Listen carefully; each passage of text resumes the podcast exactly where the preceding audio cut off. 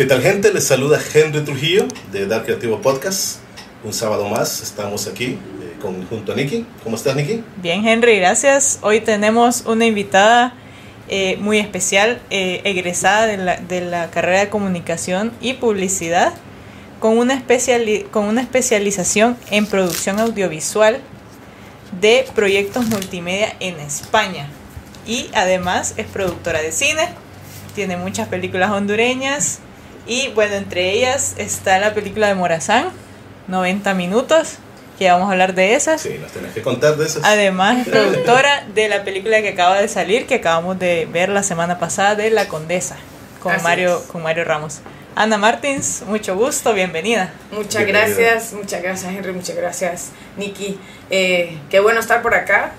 Eh, me encanta el espacio, eh, como le comentaba a Nicky cuando conversamos, es, lo había checado porque vi creo que el, el, el, el episodio de Kevin, Y, vi algo de Adrián también, entonces me gustó mucho. Excelente, qué bueno, es la idea, es la idea de que, de que juntos nos apoyamos. Por supuesto, por supuesto. Contanos, ¿cómo nació esta pasión por por el cine. uy, uy, uy. Ese, esa historia. No, mira, fíjate que en general, bueno, yo siempre he sido amante del arte, o sea, siempre he estado involucrada en el tema artístico, de alguna manera. O sea, siempre he hecho eh, de esos niños que están en todos los cursos, talleres, vainas, lo que pueda, mi pobre, mis pobres padres pasaban de arriba abajo.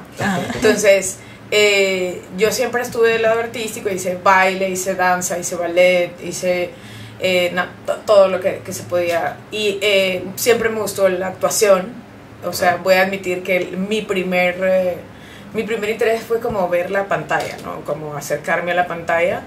pero realmente, y, yo lo cuento de esa manera porque así de romántico fue, o así, o para mí marcó un momento y una decisión de decir, muy pequeña, o sea, honestamente yo dije, ah, yo quiero hacer películas. Nunca me lo pensé como decir, ah, voy a hacer producción de películas, sino que realmente dije, yo quiero hacer películas. Entonces, que fue, realmente yo estaba, siempre he consumido mucha televisión y mucho cine, eh, y, pero te digo así un montón.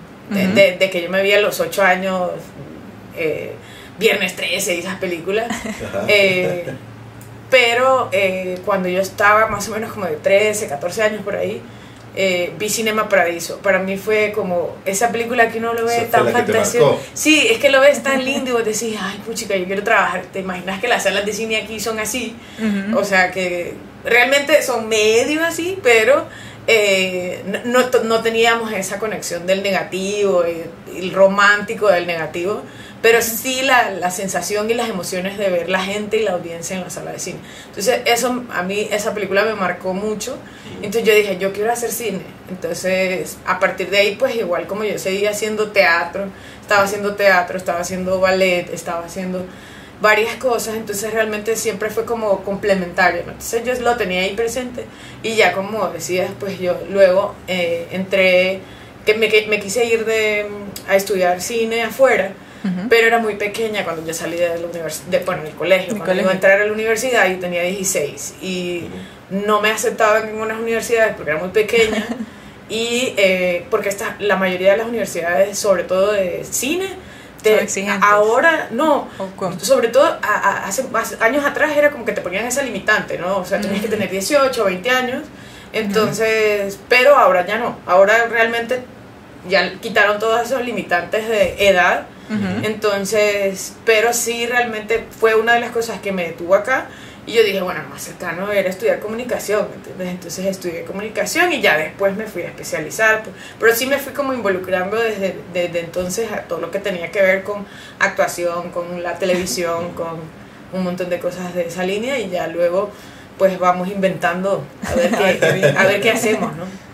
¿Te fuiste para España eh, ¿a, ¿a, qué edad? O sea, dejaste, terminaste de estudiar acá o te no, fuiste fíjate, No, no, terminé aquí. Yo terminé de comunicación acá y eh, cosa que y, eso yo siempre lo digo y se lo digo, por ejemplo, doy clases y, siempre se lo digo a mis alumnos y es una cosa de cuando uno está estudiando debería de comenzar a trabajar. Yo, por ejemplo, full nerda, yo soy súper nerda, yo necesito sacar 100 porque si no me siento que, que he perdido, pero eh, Pero sí creo yo que vale la pena, no pasa nada si no saco 100, sí hay una experiencia de por medio, ¿no? O sea, si hay un aprendizaje activo en, ese, en ese espacio. Entonces, una de las cosas que a mí me interesaba al salir de la universidad era que yo quería tener más práctica, porque realmente cuando yo salí era súper pequeña también, o sea, no tenía que 20 años tenía por ahí, entonces eh, realmente yo quería tener como más práctica y lo típico, ¿verdad? O sea, yo por alguna razón siempre he tenido como, ya cuando me escuchan hablar se dan cuenta de la edad que tengo, pero cuando me ven realmente no parecía de 20 años, entonces, eh, y entonces como yo había hecho un montón de cosas, entonces la gente me preguntaba, ¿cuántos años tenés? 20. Ah, ok. Entonces ahí, el espíritu como que se bajaba. Entonces realmente yo dije, bueno, necesito tener más práctica. Entonces hice varios como internships o prácticas fuera y dentro de, del país en mi práctica profesional, que hicimos el esfuerzo de hacer práctica profesional. Fue la primera vez que logramos que se hiciera práctica profesional. Eh, entonces hicimos un híbrido, hay una cosa rara. Eh, y, el, y luego yo ya me fui a hacer prácticas. Primero hice una práctica en, en Chile y después me fui a Perú un año. Eh, y luego regresé y ya después ahí fue que me fui a España. O sea, eh, mm, Entonces sí me di una, unas prácticas porque yo sí creo en eso, sí, gracias a Dios tuve la suerte de que me dieran oportunidad de hacer prácticas allá, por supuesto no me pagaban, eh, sí me ayudaban con los gastos, lo típico, eh, que te ayudan con el transporte y esas cosas, pero sí estaba trabajando en un canal de televisión y contacto con múltiple gente trabajando, un canal parecido, en, en Perú estaba trabajando con un canal parecido a, a así canal de noticias, ¿no? O sea, pero yo trabajaba en la parte de producción, entonces hacía típico noticias de Fashion Week, de ah. ciencia, de tecnología, de ah, todo lo que no era relacionado con la noticia eh, del momento, digamos, en ese momento. Entonces, gracias a Dios me tocó eso, porque la noticia sé que es súper pesada, lo he hecho. Entonces, sí, realmente para mí fue una experiencia muy importante previo a hacer la maestría porque sí siento que ahora hacemos las maestrías casi saliendo de la universidad. Sin ninguna experiencia. Sin, ninguna experiencia. Entonces por eso yo creo que hay que ir de la mano de estudiar y paralelamente de ir teniendo experiencia. O sea, yo creo que cada quien tiene el camino que tiene, ¿no? A veces, evidentemente, sobre todo en el cine, hay gente que es natural y tiene el arte solito sin haber estudiado y hay gente que necesita como estudiar. Yo soy muy académica en ese sentido y, y me gusta como compartir y, y, y, seguir aprendiendo. O sea, ahorita, por ejemplo, estoy haciendo dos diplomados y talleres y ahora con el tema del internet, pues es, más fácil. es más fácil, uno está en talleres en todos lados, entonces eso es buenísimo y rico aprender de todo. Qué bueno. ¿Y, ¿Y tus papás te apoyaron? ¿Te, qué, qué, te decían ellos o, o más bien? Sí. no, fíjate que mis, papás, mis papás han sido siempre, siempre han apoyado, o sea, en ese sentido ellos han sido un gran soporte. Eh, mis papás, bueno, mi mamá es hondureña y mi papá es caboverdiano, o sea que tenemos una historia un poco internacional. Entonces, realmente mis papás fueron hippies, ¿no? O sea, ellos vivieron en Europa estudiando eh, en los 70, 80, ¿me entiendes? Entonces, realmente ellos tenían esa mentalidad de, bueno, estudiar lo que vos quieras estudiar, mientras sea lo mejor que vos puedes hacer. Entonces eso, y como yo era full nerd, entonces tampoco era como que se iban a preocupar en ese sentido por ello. Eh, y entonces yo les dije, bueno, voy a estudiar comunicación y eso. Y realmente yo eh, siempre les agradezco a mi familia porque hacer cine tiene un, un, valor y un costo en, en, la familia también. O sea, nosotros literal le he vaciado varias veces la casa a mi mamá, con las pinturas, con los muebles, con todo. Entonces sí, yo sé que terminan como apoyando y, por ejemplo, poco mencionadas, por ejemplo, para Morazán y, y yo a Morazán como me iba a estar casi cinco meses fuera de mi casa. No porque me fuera, sino porque es que no pasas en la casa, o sea, estás todo el tiempo afuera. Entonces yo me regresé a casa con mi mamá por eso precisamente, porque iba a tener la casa vacía solo por tenerla vacía. Entonces realmente ellos han sido un gran apoyo para, para poder hacer cine, ¿no? Y Siempre, ya, eh, puedes notar, en las películas siempre les agradezco, así como agradecimiento, familia Martínez Palacio, porque eh, realmente casi todas, bueno, en, en, en, uno de los proyectos, por ejemplo, inclusive puse una de las casas de mi abuela y así, entonces queda, pero queda inmortalizada, son esas cosas que son súper lindas y entonces sí, mi familia siempre ha apoyado muchísimo eso. Evidente siempre está, porque yo doy clase yo sé cómo está ese tema de el arte, de que vas a vivir, ¿no? Sí. Eh, y realmente yo soy consciente, o sea, yo, y ellos lo saben que podría estar en un empleo, qué sé yo, por decirte, un empleo de comunicación, eh, donde tal vez en una agencia o tal vez en una empresa haciendo comunicación y que probablemente tendría una mejor condición económica, pero realmente estoy tranquila, ¿no? Me la paso bien, disfruto haciendo lo que hago y eso ellos lo, valoran muchísimo. Entonces, eso, eso es lo que ellos ven como que estoy bien, tampoco es que es una carga toda la familia, ¿me entiendes? Entonces, aparte se, se rifan a ver quién va a los estrenos y esas cosas, pues entonces, Ay, qué bonito. entonces ahí va. Ellos, ellos apoyan muchísimo eso, entonces está muy bien. ¿Y qué pasó cuando regresas cuando ya venís de España y ya venís con ganas de Uy, mira, eso. El, mundo. El, el, el, estudiar afuera, te voy a decir, es una experiencia. Yo siempre voy a recomendar que la gente estudie afuera, o, o más que que estudie afuera, es que vaya a tener esa experiencia viaje. de viaje, exacto. De que veas otras culturas, porque luego uno. Y, y por dos factores yo siempre voy a decir eso. Es por, uno, por el factor de ver otras culturas y aprender de ello, pero también para valorar lo que tenés aquí. Porque todo el mundo, me, cuando, cuando yo regresé, eran las dos preguntas típicas, ¿por qué no te quedaste? Sí. Ajá, sí. Entonces, eh, y yo así como, bueno, allá podía quedarme, sí, no voy a decir que no, las condiciones sociales, económicas, Mucho mejor. lo que quieras, son diferentes, no sé si mejor, pero son diferentes, porque sos migrante, porque sos, o sea, no sos del país, o sea, Ajá. cuando estás en otro lado, entonces a la final tienes una condición diferente, y entonces yo aprendí a valorar el hecho de, mira, la única gente que puede levantar este país somos nosotros. Entonces eh, aprendí a valorar que en el caso de ellos, por ejemplo, en el caso de España, donde yo estudié mi, mi maestría, realmente ellos hacen el esfuerzo de levantar su gremio, su país, su todo. Entonces yo realmente dije, no, aquí pues puedo quedarme de asistente, ir escalando y seguir, seguir hacia arriba, pero realmente no es algo que voy a construir.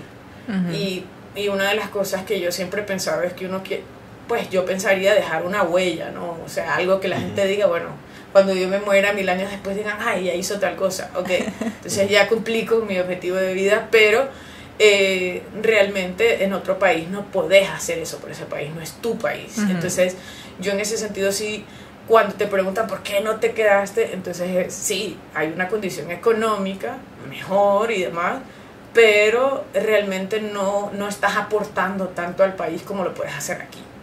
Entonces eh, yo me regresé y realmente pues sí, lo, lo, lo que nos pasa cuando salimos es esa distancia, ese, ese distanciamiento entre que parece que no pasó el tiempo, pero pasó un montón de tiempo y en que te perdiste un montón de la historia y regresaste. Entonces, y realmente que aprendes un montón de cosas, eh, pero que las realidades son diferentes. O sea, la industria española del cine ahora, ni digo cuando estudié, que hace un par de años, eh, era, es muy diferente a la actual. eh, y ni se diga con la actual, eh, a- a- digamos, a lo que es Honduras en el cine y lo que es ellos. Nosotros estamos Ujú. en pañales Sí, y ellos llevan años. Sí. Y eso que la, la española es mucho más cercana a la nuestra que lo que podría ser la, la, la americana, la estadounidense, ¿no? Entonces, pero por esa, digamos, eh, el idioma creo que por, de alguna razón nos conecta muchísimo. Entonces, en ese sentido sí creo que, que había como ese distanciamiento. Y entonces yo, cuando vine, realmente fue duro como a- acoplar la realidad. Pero yo creo que ese es el proceso que todos tenemos que llevar, ese, ese proceso de, ok, ¿cuál es tu realidad y cómo puedes adaptar lo que aprendiste a esto? No quiere decir conformarse, que vos decís, no, pero aquí en Honduras todo se hace mal, o sea, o no hay sistema, o no hay proceso, la típica de no hay sistema, entonces no se puede hacer. Entonces, no, ahí toca construir el sistema, construir los procesos. Entonces, realmente, eh, gracias a Dios yo tuve la oportunidad de comenzar a colaborar con colegas que, están que están en, en el cine y están en el audiovisual. Y entonces eso nos permitió como ver la necesidad de muchos esfuerzos y de precisamente eso, cómo nosotros construimos una industria del cine eh, que a, a, largo plazo, que unos 20, 30 años, pues pueda haber cine, ¿no? O sea, que pueda sostenerse el cine hondureño. Entonces, realmente el proceso de al venirme fue más o menos de eh, adaptar mi conocimiento a la realidad hondureña y poder aportar y a las necesidades, porque sí, yo quería hacer cosas, ¿no? Pero luego vos decís, bueno, aquí... Sí, no, no, no, habían equipos en ese momento, muchos, ni bien pocos por decir, después ni pensar en crew, entonces claro, pero luego vas identificando, no, pero esta persona estudió allá y esta persona, y luego la gente va regresando también, queriendo también hacer con cosas, mentalidad. Ajá, con la misma mentalidad o con la misma intención. Entonces realmente ha sido como un proceso de crecimiento para todos y para la industria como tal del cine. Entonces creo que, que para mí fue una experiencia interesante, dura en, en los primeros años porque uno dice, bueno, yo quiero conquistar el mundo y hacer cine. y entonces, pero después no, no, no, no, es tan así, no es tan fácil. Es, no como, es tan fácil. como que uno dice cuando tiene 15 años, dice, bueno, cuando tenga 30 años voy a tener un Oscar.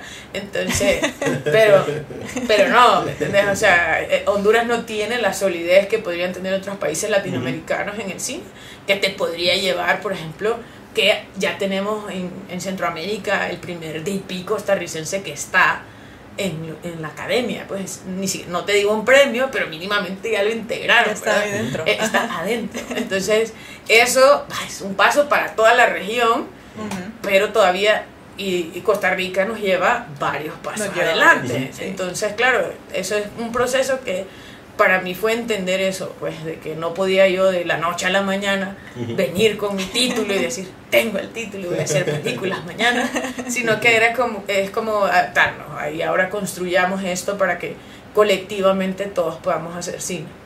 Y, sí. dale, dale. y eh, bueno, vos estás como productora, ¿te gusta estar detrás de cámara o, o te gusta actuar? Fíjate que me, me gusta actuar, pero realmente disfruto estar detrás de cámara, o sea, disfruto de la corredera y todo Ajá. eso, y creo que estaría muy como un pie adelante, si estuviera adelante tendría un pie adelante y otro atrás, Estaría en entonces, sí, entonces creo que, que sí, hace mucho tiempo dije, no, no, me voy a dedicar hacia atrás, eh, hice un par de veces a, frente a cámara, y cuando me han obligado mis alumnos a aparecer de vez en cuando en cámara, pues lo hago, eh, y pero en general me encanta estar atrás. O sea, realmente eh, me gusta el teatro, por ejemplo, la actuación uh -huh. en teatro, pero no... Yo siento que para que puedas hacer un arte bien, o sea, yo quisiera hacerlo todo. A mí me gusta estar en el, en el coro, estoy en el coro de la filarmónica, he estado en, eh, haciendo teatro, he estado... Es bien difícil tener tiempo para sí. todo, ¿me entiendes? Sí, Entonces toca como aceptar, ok, ¿a qué le voy a apostar? Entonces yo le he apostado al cine y cuando puedo hago otras cosillas, ¿no? O sea, en Navidad me sumo a la filarmónica y así, pues uno hace un poquito de todo, ¿no? Entonces, pero sí, eh, lo que de alguna manera intento es focalizarme realmente a mejorar la manera en que nosotros podemos hacer cine. Uh -huh. Yo vos te había visto ahí en, en acción, en algunos detrás de cámara de cuando estaba produciendo un lugar en el Caribe. Uh -huh. era como para arriba. Para era total corredera. Sí. No, ahí normalmente lo que ven es que yo me estoy moviendo un montón. He aprendido, eso sí, eh, la experiencia de un lugar en el Caribe fue eh, una experiencia grande, ¿no? O sea, sí, porque, porque aparte yo siento que cuando te mudas de tu ciudad, o sea, porque uno sabe, es como estar en la casa, ¿no? O sea, si yo estoy en la casa, pues es mi terreno, ¿no? Tegucigalpa es como mi espacio. Pero cuando te mueves, y yo, Roatán, habría ido una vez al aeropuerto, ni siquiera te digo, había ido a pasear a Roatán antes de ir a, a grabar un lugar en el Caribe. Entonces, uh -huh. claro, significaba conocer el lugar, conocer la gente, uh -huh. porque la producción, sobre todo aquí, no es como en otros espacios o otros países donde vos decís, necesito una cámara, ok, agarro el teléfono y ya trato, ¿verdad? No, es, uy, Dios, ¿y a quién se la pido? Porque el lente, ¿quién tiene? No sé qué. Entonces, de alguna manera, en Roatán nos tocó construir eso muy rápidamente, pero como la ventaja, y eso, y eso es muy bonito de Honduras, es que todavía hay, sobre todo en la fuera de la urbanidad, digamos, o sea, fuera de Teucigalpa, urbe y, y, San Pedro Sula, urbe, todo el mundo te quiere colaborar o sea, todo el mundo tiene la disposición de colaborarte. Muy amable. Muy amable. es, es, es, una apertura muy diferente. Entonces así realmente se facilitan los procesos en situaciones como esas. ¿no? Entonces, si es una corredera, porque la ciudad uno dice, ah, Roatán es una isla, como que si va a ser ahí nomás, como dos pasitos para adelante y dos para atrás. No. Es, es cada movimiento era una corredera enorme y, y sí, siempre es como eso de, de, tratar de que los procesos se vayan dando para que la gente disfrute. Entre más eh, preparado estás y más conoces como los procesos, en ese sentido disfrutas muchísimo el hacer el cine, ¿no? el, el, el, rodaje como tal, porque lo que todos tenemos rígido, porque así es, es como cuando la gente tiene rígido de la potra, igualito, tenemos rígido de grabar, pero el grabar en sí eh, toma organizarlo bien, pensárselo bien, tratar de ver todos los ángulos posibles de que se nos pueden presentar y, y, por supuesto eso significa corredera todo el tiempo. ¿sí? Gracias. Esa película, bueno, ¿la grabaron toda en Rota? ¿O hubo partes? Se grabó una parte, no, se grabó, ponerle que el 80-90% en Roatán. Eh, un pedacitito aquí en Tegucigalpa, pero así una, un flashback aquí que que se hizo aquí en Teucigalpa. Y luego hay unas par de escenas, un, fin de semana creo que se grabó en Los Ángeles. Mm. Entonces es, es, una parte de la historia que se grabó allá. Eh, fue una de las primeras experiencias grabando fuera. Yo no iba, el, del parte del club iba, iba la, la, la, productora del, del proyecto y fotografía y dirección. Entonces iba bien, un crew pequeñito, ¿verdad? Para ir a grabar allá porque las condiciones de grabar allá es otro tema, ¿no? O sea, y grabar en Estados Unidos tiene lo suyo, ¿no?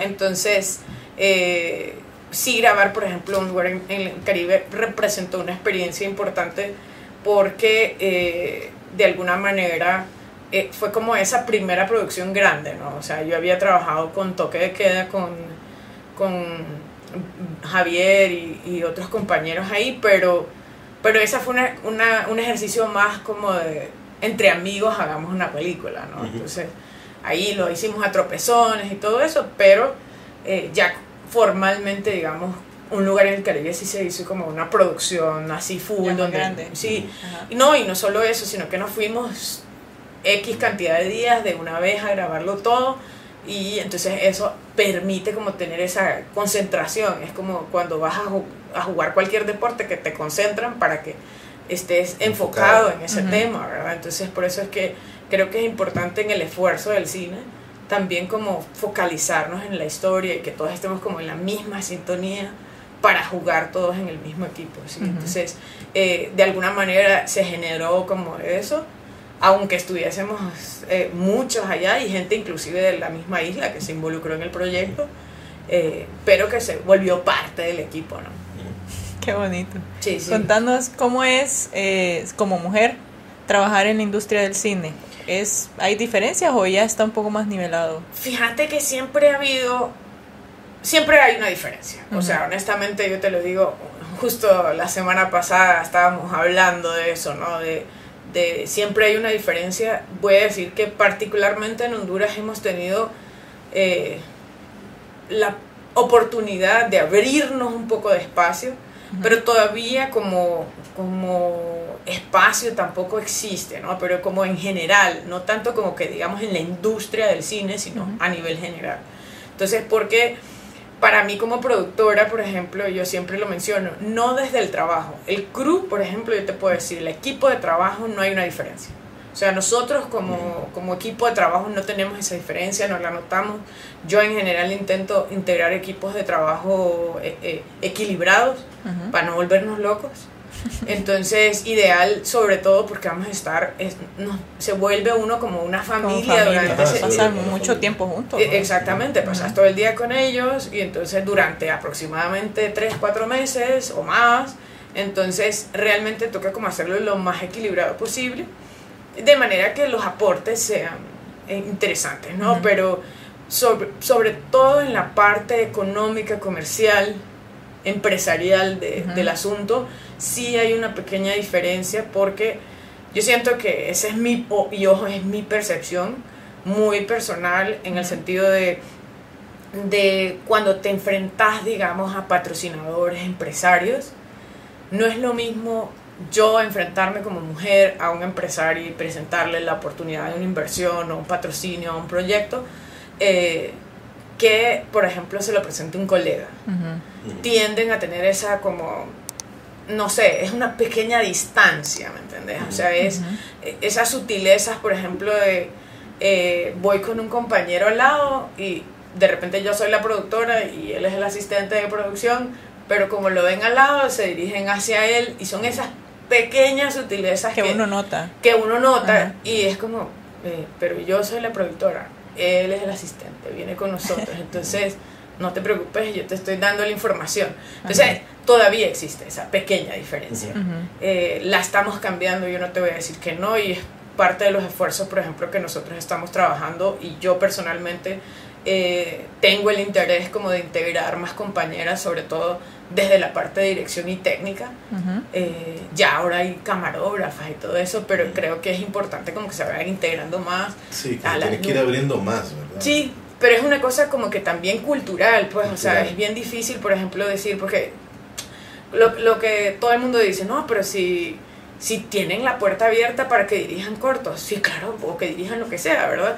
Pero es una cuestión de que la chica mismo, o sea, porque yo en mi caso yo sí dije, yo quiero ser productor, así, pero realmente yo, yo lo reconozco, en mi caso es muy particular porque en mi casa son, es un matriarcado de alguna manera y mi abuelo siempre fue muy, muy, eh, nos apoyó muchísimo, entonces... Eh, de alguna manera en la familia hay eso, ¿no? Es particularmente, no todas las familias son así, o sea, y aún hay unas ciertas diferencias, eh, pero sí siento que, por ejemplo, hay compañeras en el cine que no se sienten todavía, es que no sé si me identifico como, como directora o no, y no es una cuestión de debilidad, es una cuestión de que uno todavía no dice, es como cuando te preguntan, ¿cuál es su profesión? Productora de cine. Entonces, uno al inicio es como los actores de teatro que ni, ni, los dejaban durante mucho tiempo ponerse actor en la identidad porque no existía el, el, el, concepto inclusive ahorita por ejemplo para, para todo el tema de la identidad y esas cosas eh, cuando yo dije bueno productora de cine entonces cuando pongo productor me aparecen temas de industria y esas cosas pero no aparece nada que tenga que ver de cine. Entonces claro si desde ahí ya no tenés como esas valoraciones esas esos espacios, entonces realmente cuesta desde, desde ser el mujer admitirte, es como ese, sí, ese falta, es como un cierto temor, pero es como que el, el, no tenés ese empoderamiento todavía que hace falta que la sociedad te lo dé y que vos misma lo asumas. Entonces yo siento que sí hay una pequeña diferencia en ese sentido, que esa pequeña diferencia hace un amplio... Eh, digamos, una amplia diferencia de que vos tengas actualmente, por ejemplo, 6, 7 películas de hombres y de, de, mujeres a la actualidad hay dos y si ves las películas no hay personajes femeninos, muy pocos. Y de eso yo soy muy consciente. O sea, muy consciente de que ponerle en un lugar en el Caribe, pues son parejas, va, ok, dale. está equilibrado. Eh, que más o menos, ¿va? ahí. Porque luego si pones minutos de pantalla y de qué estamos hablando, pues entonces ya. Ahí se ve. Después, eh, en el caso, por ejemplo, del paletero, hay mil hombres. Yo feliz, pues, pero, pero no, hay, no hay personajes femeninos, uno o dos o tres. Y bien, violenta, y, entonces, la, femenina.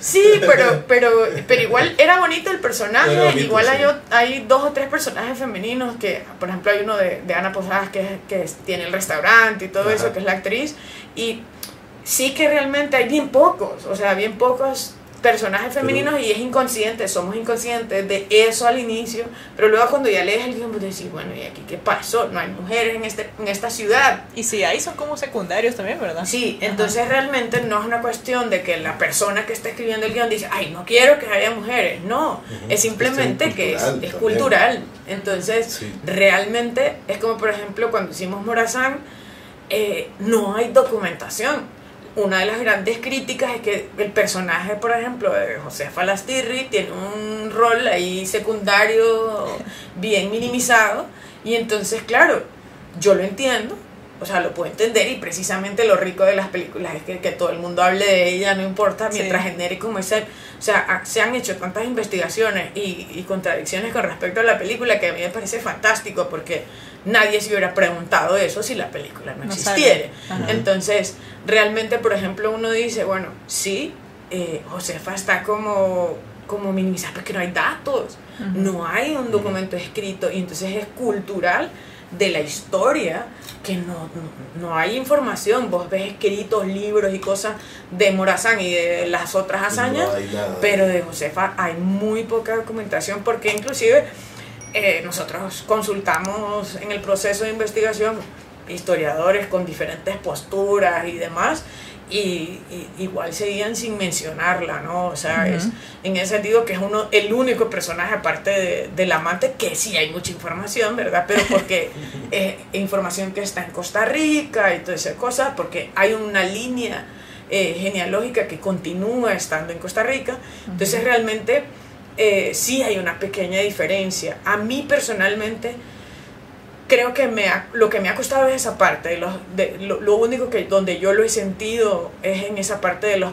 de los de enfrentarme a, los a los a los gerentes a los inversores a que te vean como una persona seria y que el hecho de que eh, pues que yo no sea de repente en este momento pues sí o sea yo ya que, que tengo un par de años o sea 25 no voy a seguir declarando eso entonces ya con un par de años de experiencia pues ya la gente más o menos sabe y, y, te ven y te escuchan, entonces ya es diferente. Pero al inicio, cuando yo tocaba la puerta, era como una cosa de, ok, yo lo que le estoy presentando es un proyecto, no le vengo a pedir apoyito y favor. Es un proyecto donde aquí hay una valoración, valore mi proyecto, no porque nos conocemos o porque somos amigos o porque el, amigo del amigo del amigo, sino que el proyecto, aquí hay un proyecto armado con un presupuesto, con un beneficio para usted y para mí y para la sociedad. Entonces sí que hay, hay una pequeña diferencia aún, pero creo que es un trabajo de todos ir como cambiando el sistema, digamos, de alguna manera. Cuando deciden producir Morazán, ¿cómo, ¿cómo surge la historia? ¿Cómo están seguros de que eso que va en la historia es lo correcto o incorrecto?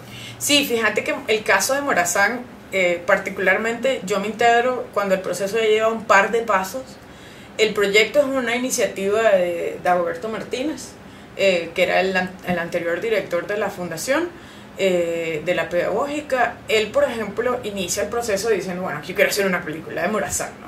Entonces en eso se monta de la mano, o sea, de la mano de Hispano Durón, inician el proyecto y comienzan como a, a valorar qué contar, ¿no? Entonces ellos comienzan a hacer, y eso te digo porque siempre he mantenido comunicación con Hispano, porque yo cuando estaba en la universidad recibí clases con él y después yo hice algunos proyectos con él y todo eso y siempre hemos mantenido como colegas, digamos, en este caso, contacto, ¿no? Entonces, eh, sí sabía que estaba como investigando y trabajando el tema del guion porque Hispano siempre había mencionado la intención de querer hacer algo eh, en la línea de ello. Y entonces eh, comenzaron a investigar en la pedagógica tienen a la, a la mano, digamos, varios docentes de historia, investigadores y demás. Em, y entonces comienzan como a investigar esa parte. Yo me involucro en el proceso cuando ya tienen un primer boceto de historia, eh, no guion, una historia. Entonces, a partir de ahí, por un tema de, de, producción, por ejemplo, se tomó la decisión de contar la última parte de la historia, porque todos querríamos, ¿no? inclusive yo querría, si hubiera presupuesto, hacer, por ejemplo, las batallas, ¿no? o sea, eso es lo que todo el mundo... Entonces, todo ese tipo de cosas, pues evidentemente uno dice, bueno, sí, la, o sea, podríamos intentar hacerlas, pero no van a quedar.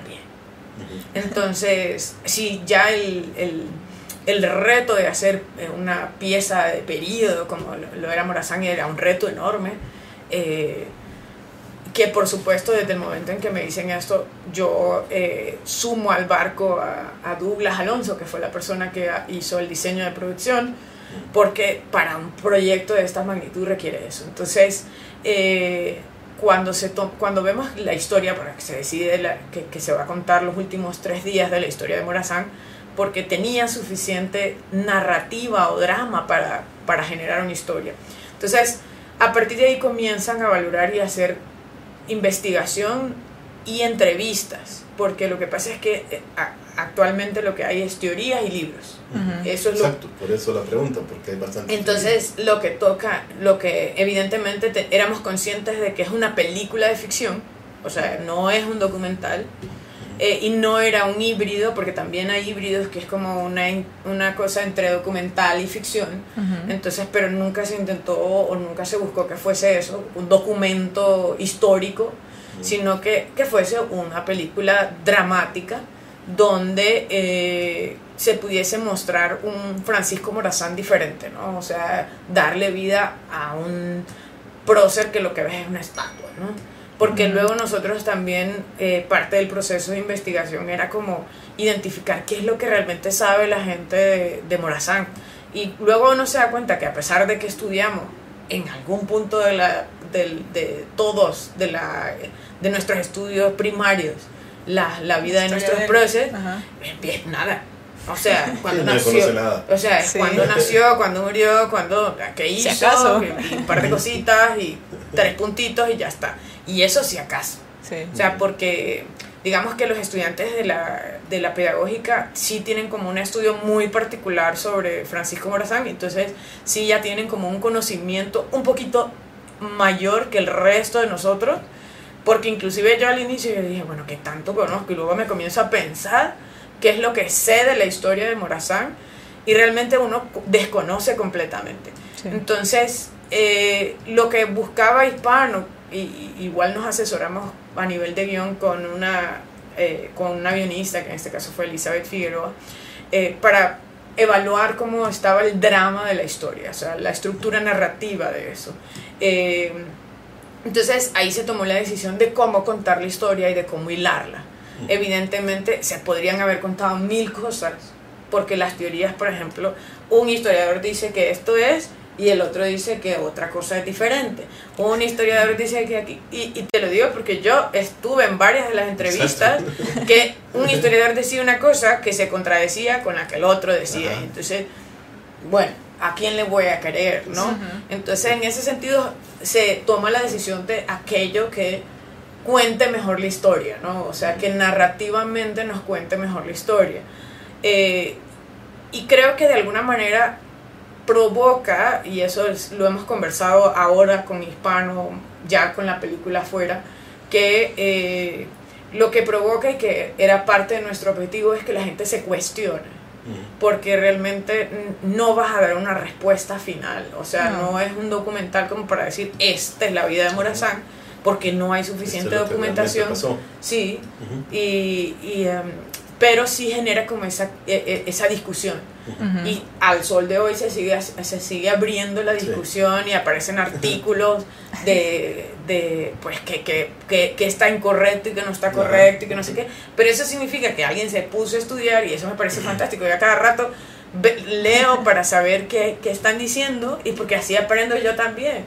Porque yo a la, final, a la hora de hacer la película, pues escribimos una historia. Bueno, yo no la escribí, la escribí Hispano y, y Dagoberto pero contamos una historia que es la que nosotros narrativamente nos imaginamos, o sea, lo aquello que funciona para emocionarte en el momento.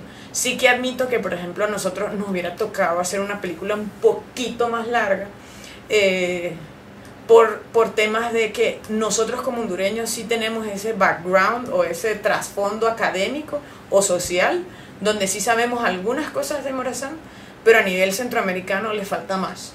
O sea, a nivel internacional, sí te queda como un pedacito de querer saber más. Entonces, a menos que hicieras una estrategia que ahora sí se podría hacer, tipo transmedia, como decir, bueno, vaya a la página tal y sepa qué pasó con la vida de fulano, sutano y perengano.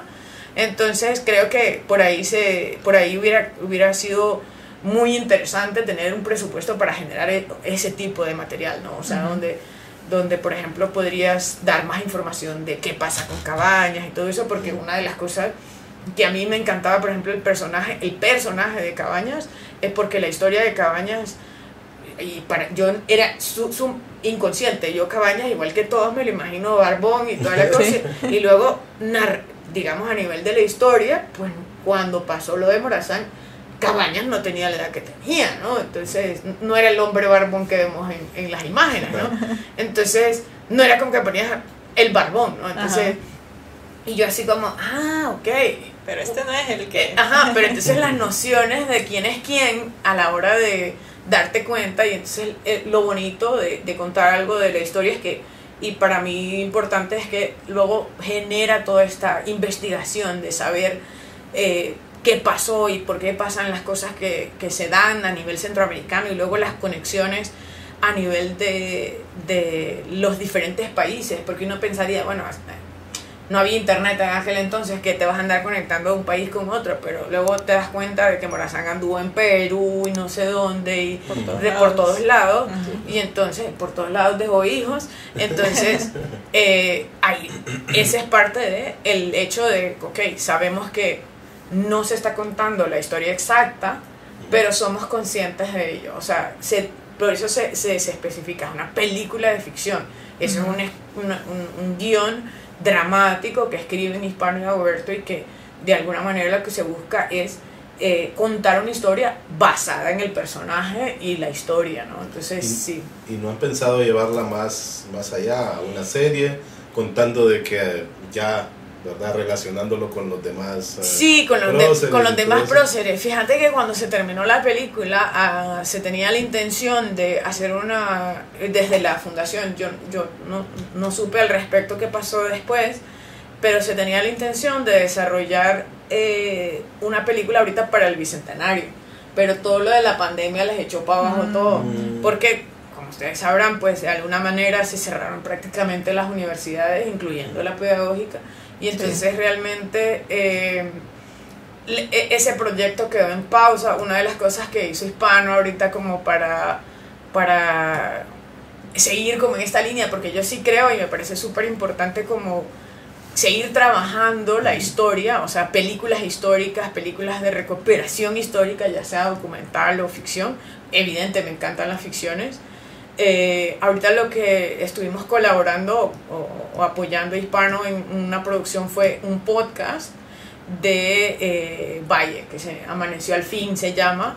Lo sacamos ahora en radio, luego ya lo vamos a incluir a las redes, pero eh, nos interesaba como que llegara a todo el público, porque es igual con un propósito académico y educativo donde el contenido es igual dramático y narrativo eh, como las historias que podrías haber escuchado en cuentos y leyendas. Entonces es bien bonita la producción en ese sentido de que uno se acuerda, ah, cuentos y leyendas que pasan como a las 6 de la tarde y así. Ajá. Y te digo, yo agarré la cola, ¿verdad? Ajá. O sea, es como yo ya, ya casi que no lo escuché. Pero eh, ya no tenemos ese tipo de, de contenido no. sonoro. Entonces me pareció súper interesante que Hispano sacara ese proyecto eh, un esfuerzo personal y después le apoyó la pedagógica nuevamente y, eh, y ahora salió en Radio, en Radio América. Y entonces, eh, bonito porque arranca, creo yo, este sábado arrancó en, en Super 100. Eh, que también es otro público, pues, porque uno dice, bueno, salió en Radio América, que es un público adulto, etcétera, uh -huh. pero ahora lo ponemos en Super 100 y luego ya eventualmente esperamos primero ponerlo en radios comunitarias como para que llegue a más gente del interior uh -huh. eh, y, y, luego ya en plataformas, ¿no? O sea, uh -huh. es, es, como lo último que queremos hacer para que la gente lo escuche, ¿no? O sea, que tenga esa posibilidad de escucharlo y bueno, es, eso me pareció importante porque lo que pasa es que evidente levantar un proyecto de la magnitud de Morazán es eh, uno es presupuesto enorme que en este momento el país también las, está recién como reactivándose, ¿no? Sí, Entonces, sí. Eh, sí que le han, sobre todo por ejemplo ahorita con el podcast le han pedido también hacer otro, porque este es el de Valle, entonces ahora que si hacemos otro, entonces eh, sí que con la película lo pensamos, inclusive sobre todo por ejemplo el personaje de, de, de Cabañas era muy fuerte y el personaje de ay, no me acuerdo cuál era uno que le encantaba a la gente. Entonces, mm, al, al, la gente al comentar sobre los personajes, entonces era como decir, ay, ¿y si hacemos una película del personaje tal?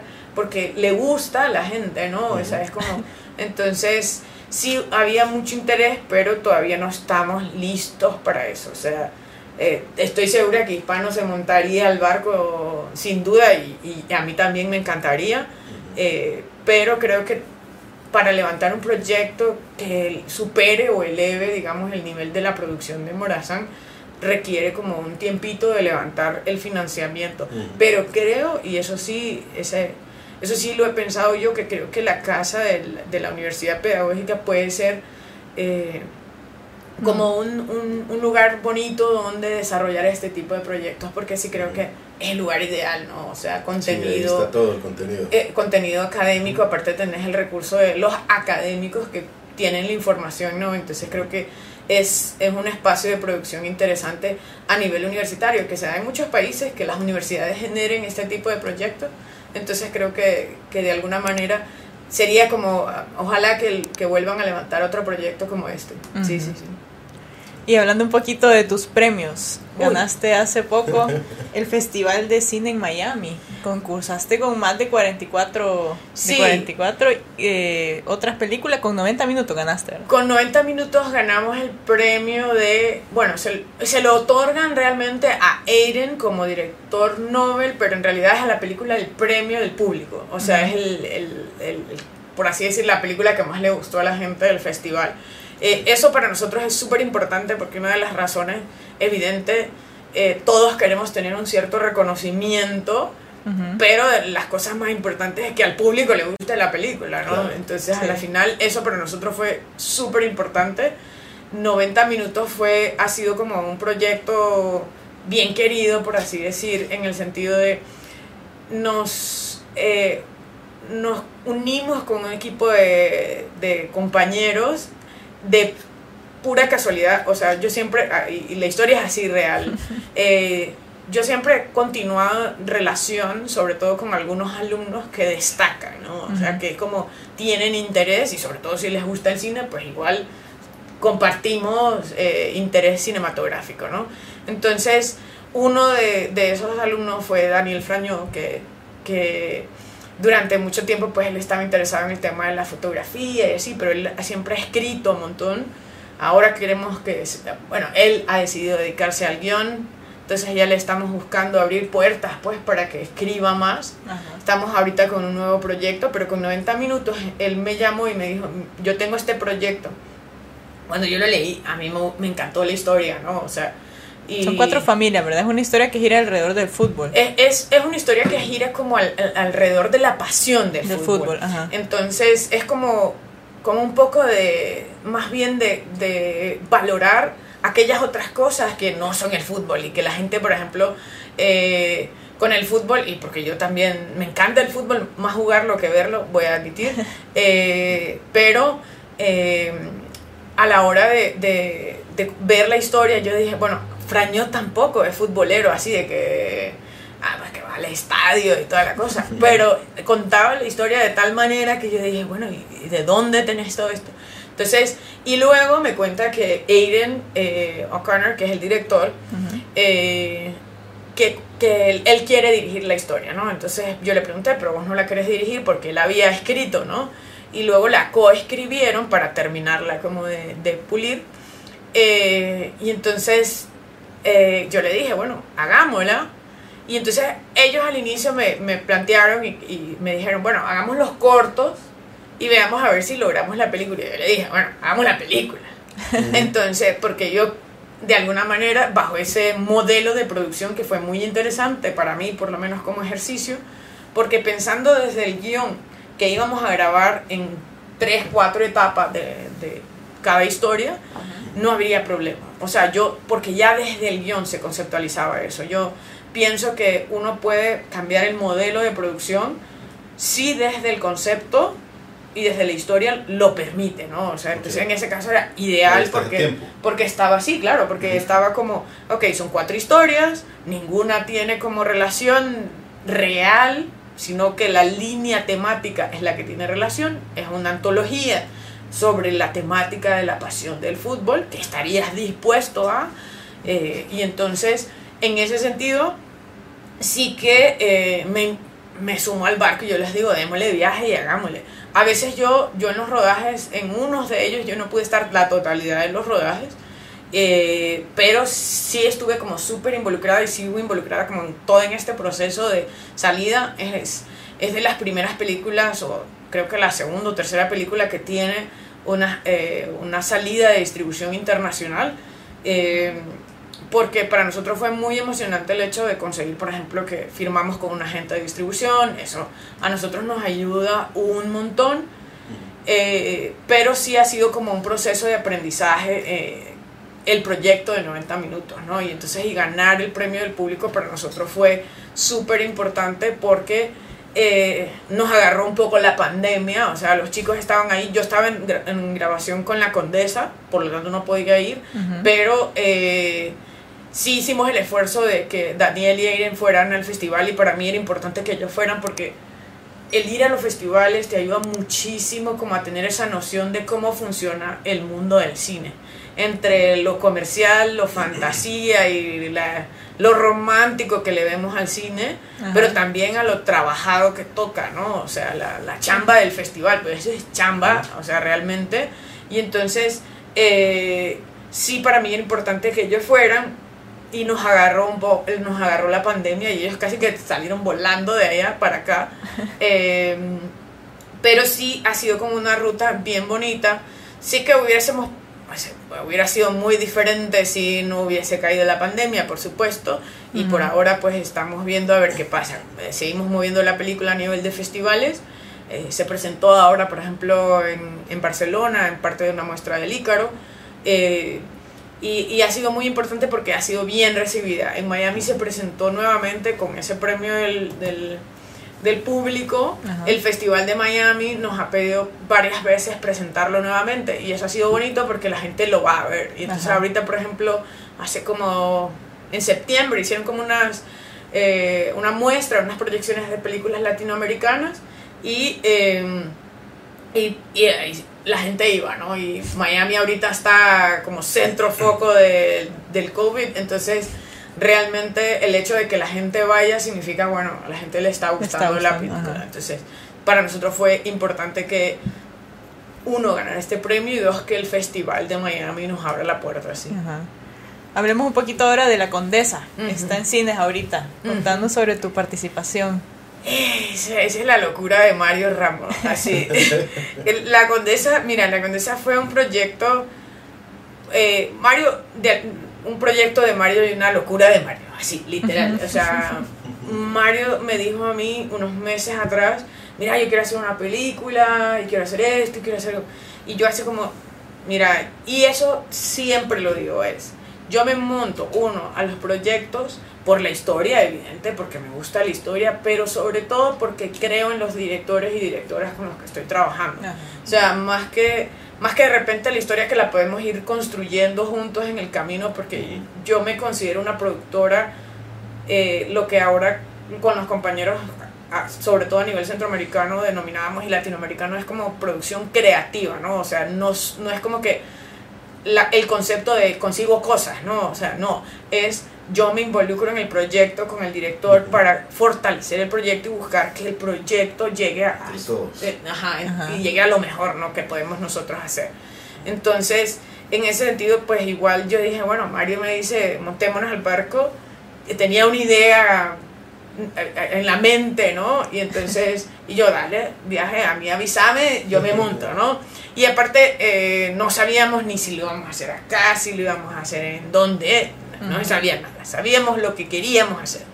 Entonces, en ese momento que hablamos la primera vez, por supuesto, como, como un poco que nos conocemos hace un par de años, o sea, yo cuando hice, lo cual es gracioso y las vueltas que da la vida, cuando yo hice mi práctica profesional, que fue en Canal 48, nos conocimos ahí con Mario. Ah, Entonces, eh, ahí coincidimos y pues no, eh, conocimos a nivel laboral y permanecimos siempre en contacto porque bueno, él estaba de productor, nosotros estábamos asistentes de producciones en otros proyectos paralelos, entonces compartíamos procesos y siempre he permanecido como en contacto con él por diferentes proyectos. Y entonces, em, ahora que, que, viene con el proyecto de la condesa, pues entonces me dice, quiero hacer esto, papá, papá, y comienzan a trabajar. Evidentemente él me dice, bueno, mira, yo puedo grabar 15 días. Y yo así como, estás loco. no, eso no se puede, ¿cómo es posible? No, no se puede grabar en 15 días. Y entonces casi me da un paro cardíaco en ese momento, pero es un poco lo que, lo que sucede cuando confías en el director, ¿no? O sea, cuando confías en la relación, porque yo creo que cuando uno se involucra a trabajar en equipo con los compañeros, es esa relación de confianza, de decir, ok, creo que vos lo podés hacer, igual que él confía en que yo le puedo apoyar a levantar el proyecto. Entonces, y luego con el, socio, compañero productor, eh, Juan Pablo Bacatelo, que es el otro productor, eh, evidentemente a la hora de trabajar en conjunto, pues es levantar el proyecto, ¿no? O sea, entonces Juan Pablo es un astro con los números y manejar finanzas y demás, entonces eso me ayuda muchísimo a mí a preocuparme con hacer posible la logística y, la, y, la, y el resolver un montón de cosas, ¿no? Entonces, en ese momento, pues sí, para nosotros mi involucramiento fue como, bueno, hasta que no tuvimos el guion, pues comenzamos a pensar cuál era la manera, si hacerla aquí, por supuesto, yo quería hacerla en mi terreno, eh, pero luego, y lo cual a la final fue algo súper importante eh, para el, bien del proyecto, entonces Mario dice, bueno, pero es que aquí tengo equipo, eh, él viviendo en, Washington, pues él, decía, bueno, yo, aquí tengo equipo y tenemos ciertos recursos acá puestos sobre la mesa. Entonces eso significaba, entonces hagamos algo que pueda ser hondureño, solo que grabamos allá, ¿no? Entonces, eh, bueno, pues de entrada el guion es de Oscar Estrada, ¿no? Entonces, desde ahí ya van haciendo en concepto desde algo hondureño. Y por supuesto, eh, yo siempre intento trabajar con la gente que, uno, con la que he trabajado y dos, con la que me gusta trabajar, ¿no? Entonces, de entrada, eh, yo le dije a Mario, mira, yo te recomiendo, porque una de las cosas que siempre hago es como tratar de construir un equipo de trabajo. Y lo que decíamos antes, pues esa relación de confianza de, ok, yo te puedo aportar esto creativamente, yo te puedo sumar esto, te puedo sumar esto. Entonces, eh, el primero que se subió al barco, pues por supuesto fue David Estraga con Viral Media. Entonces yo le digo, mira Mario, yo te recomiendo esta persona que te puede ayudar porque él ha estado trabajando esto, esto y esto y esto. Entonces de alguna manera ahí se monta el barco y entonces ya vamos creando el equipo, ¿no? Entonces luego sumamos a Carlos, que también habíamos trabajado en conjunto, creo que Carlos, David y yo hemos trabajado eh, tres proyectos, El Paletero, Un lugar en el Caribe y La Condesa. Hemos trabajado juntos con Carlos y David, hemos trabajado otros separados y juntos y así. Entonces ya una vez que tenemos como esa estructura inicial, eh, entonces ya planteamos ir a grabar allá. O sea, ir a grabar allá, eh, evidentemente es el reto de grabar en, en, otra ciudad donde no conoces y demás. Pero realmente la casa fue... Oíme, eso, eso te quería preguntar. ¿Cómo fue cuando llegas a esa casa y te dice... Es que la casa... ¿Quién la consiguió? Fíjate que no, esa casa, mira, antes que yo llegara a Estados Unidos, pues yo llegué como dos, tres semanas antes de comenzar a grabar, como para hacer la pre-última, ¿no? Eh, entonces, Mario ya tenía una casa. Mario tenía una casa que era como una casa histórica y que le habían dado permiso, ya la habíamos visto y era como estaba bien, funcionaba, ¿verdad?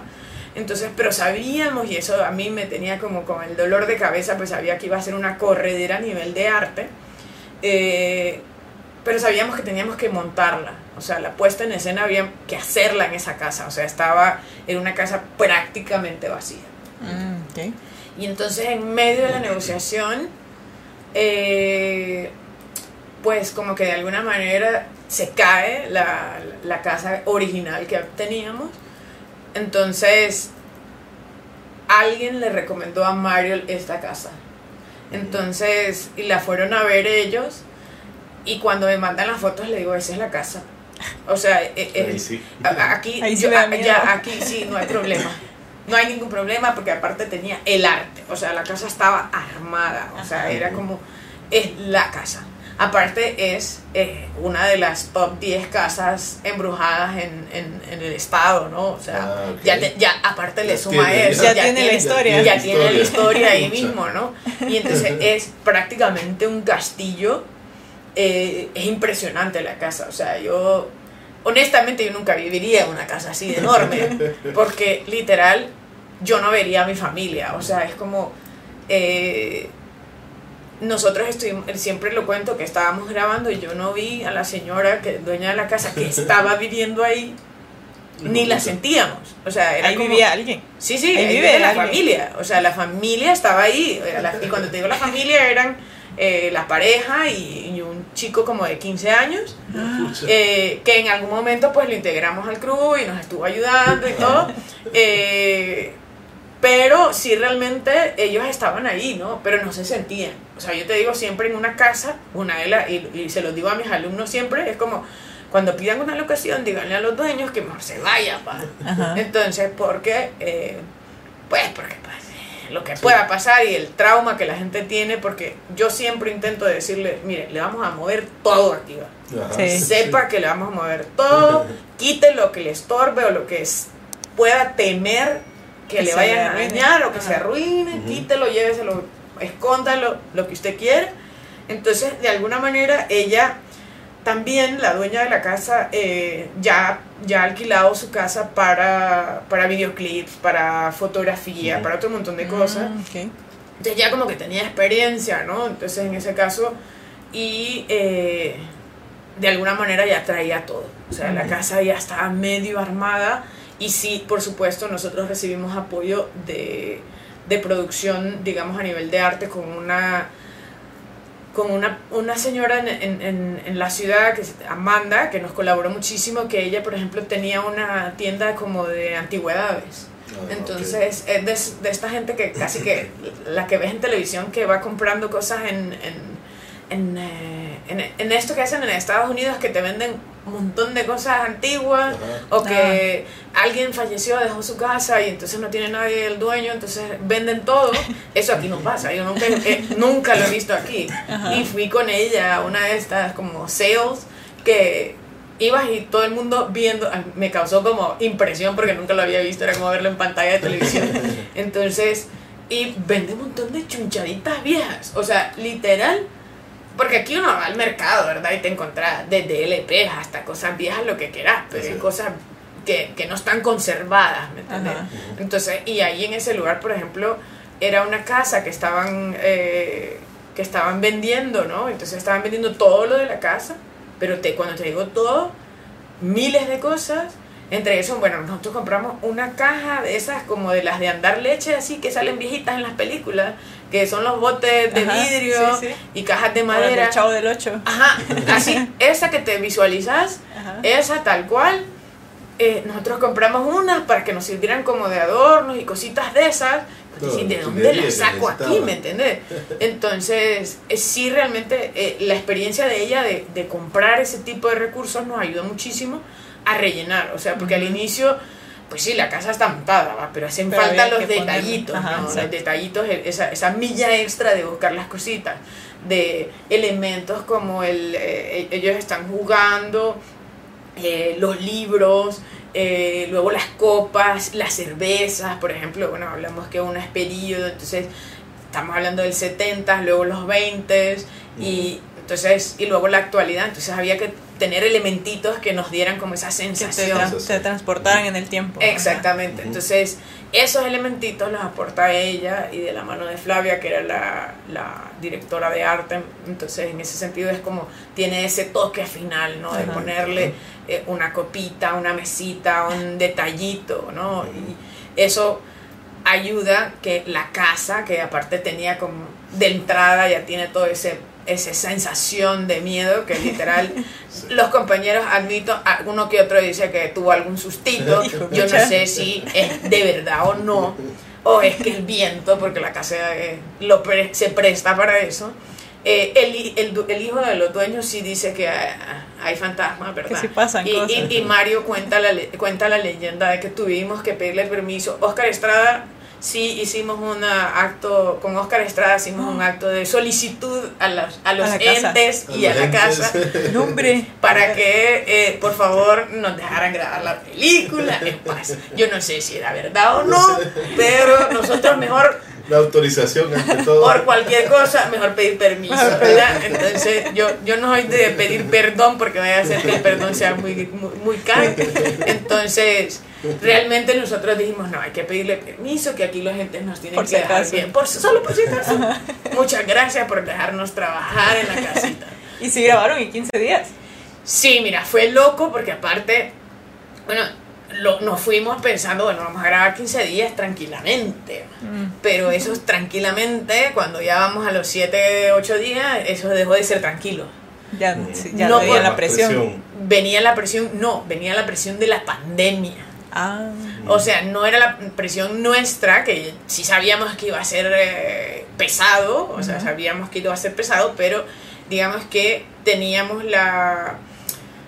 El hecho de que fuese en una sola locación, con seis actores, con todo el crew ahí, era casi como una burbuja, ¿me entendés? Donde todos estábamos ahí, entonces no había ningún problema. Eso nos facilitaba porque eso quería decir que prácticamente estaba el- los seteos era setear una vez y grabar, ¿no? Entonces, y ya el resto era actuación, ¿no? Entonces, sí que eran seteos complicados a nivel de iluminación y, y- y cámara, pero realmente David hizo un trabajo enorme, pesadísimo, lo sé con los compañeros ahí, que fue muy bonito trabajar con, con los compañeros de allá porque ellos tienen otras, otras culturas, otras costumbres Sí. y así ellos tienen mucho más marcados los tiempos y demás. Y claro, nosotros tenemos otras dinámicas. Entonces fue como eh, acoplarse. acoplarnos a esas dinámicas. Pero eh, sí íbamos bien de tiempo, eh, íbamos bastante bien a nivel de lo que íbamos grabando. Eh, sí era complicado porque la historia es pues tres tiempos, ¿no? Entonces, eh, pero lo que no, nos metió presión realmente fue el tiempo de la pandemia, ¿no? O sea, el hecho de que ya se comenzaba a decir que iban a cerrar, que no se iba a poder, que tampoco se sabía nada, ¿no? Entonces, ponerle que a la mitad de la semana y yo así como nos conscientemente nos sentamos con producción y, y dirección en el sentido de decir, ok, ¿qué hacemos, no? O sea, ¿cómo está la situación? Entonces, valoramos las condiciones de lo que estaban diciendo, de medidas de bioseguridad y, y todos los el, el cuidado personal de todo el equipo y todo. Y entonces yo les dije, bueno, pero en general nosotros estamos todos en un solo lugar, las probabilidades de que nos em- autoenfermemos eh, son pocas No tienen Ah, ah, contacto con porque no teníamos contacto con otra gente, ¿no? O sea, era como, vas, y Estaban todos juntos. eh, estábamos todos juntos, era ir y venir, ¿no? Entonces, de alguna manera la- era más limitado, estábamos casi en una burbuja. Entonces decidimos, no, les digo yo, mira, tomemos las condiciones. eh, por supuesto, literal, vine con las manos llenas de casi que secas, horribles, Del porque gel. Del, del gel, no, cállate, que había que limpiar todas las superficies. Entonces era como Ah, eh, limpiar todo todo el tiempo, entonces todo el mundo, porque aparte todo el mundo se pone medio paranoico, y entonces era como limpiar todas las superficies, la comida empacada. La ventaja es que Estados Unidos tiene como esa particularidad que todo lo puedes comprar empacado, Empacado. y delivery. Ajá. Entonces eh, era súper sencillo en ese sentido, ¿no? Entonces fue bastante práctico. Sí nos presionó un montón el hecho de la pandemia y tratamos de cerrar un poquito antes. eh, y terminamos en 14 y grabamos en 15, el- el- digamos en el día 15 lo que hicimos fue sonido, Ah, ok. eh, todo el- voces, ADR y un montón de cosas de esas, las hicimos el día 15 para poder como tratar de salir y terminar. Sí que nos agarró un poco la pandemia, sobre todo a nosotros que estábamos allá, ¿Vos te quedaste ¿Cómo? allá? Ajá, yo, ¿cómo a mí me tocó quedarme, a mí Ajá. me tocó quedarme dos semanas más. Eh, David, David, Carlos y yo nos quedamos dos semanas más, más o menos, una semana y fracción. Y Sebastián, que es uno de los actores que iba para Perú, se tuvo que quedar casi, casi que los dos meses. Hijo. Porque, porque claro, es, y eso es golpe duro para la producción, ¿va? Porque lo tenés ahí, ¿no? Sí, Entonces, que es Ajá, entonces de alguna manera eh, nosotros sí que nos, no- nos agarró ahí, ¿verdad? Pero era- eh, eh, nos tocó como decir, ok, si nosotros no terminamos este proyecto, es probable que no tengamos la posibilidad. Pero imagínate, si hubiéramos parado en ese momento, no Sí. sé cuándo lo hubiéramos hecho. Sí, o sea, ya no hubiera honestamente. estado- no hubiera salido No, no, Sí, no había sí. opción, la opción era terminar. Era terminar así y, y gracias a Dios eh, no, no nos cerraron, pa, porque lo que sí podía suceder era que el Estado cerrara y que pusiera toque de queda total, que lo hizo en algún momento en algunos estados, pero gracias a Dios no lo hizo y logramos como terminar Ya y después quedarnos un ratillo por ahí y luego venirnos, sí. Más, con- pero fue, fue bastante bueno, gracias a Dios el, el Estado trajo los, los famosos vuelos de repatriación. Ah, sí, Ajá. ahí te Entonces, pudiste Y venir. aquí nos, ahí nos pudimos venir, sí. Bueno, Ana, eh, quisiéramos seguir platicando, pero Sí, el tiempo... está muy buena. Sí, se El nos ha ido súper rápido. Ya, tal vez podemos armar una segunda. Una segunda parte, no sí. problema. Eh, solo para cerrar, eh, contanos un consejo eh, rápido para la gente que quiere emprender, que no se anima. Ujú. Mira, en general, por ejemplo, yo lo que siempre, y, y lo, y lo comento, una de las razones, yo siempre dije que no quería dar clase.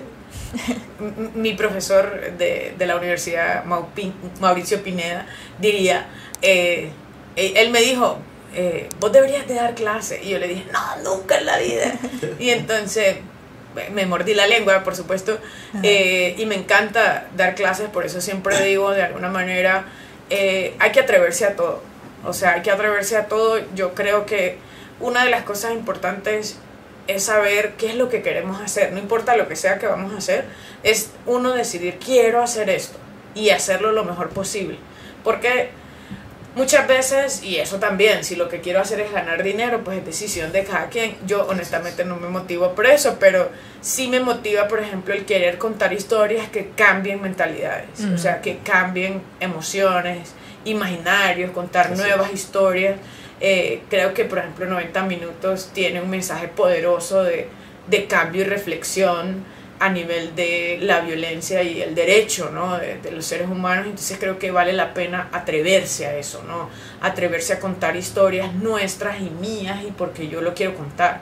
Entonces creo que eh, sí es, es duro, es cansado, no es una cosa que vamos a hacer de la noche a la mañana, pero que creo que colectivamente y apoyándonos unos a otros y jalándonos unos a otros creo que lo podemos hacer. Entonces yo invito a todo el que quiere hacer cine y siempre lo he dicho es eh, estamos a la disposición de apoyar al que necesite y el que me quiera venir a apoyar porque igual el que colabora me ayuda muchísimo a mí y yo también respondo con ese sentido de decir trabajemos colectivamente, ¿no? Así es.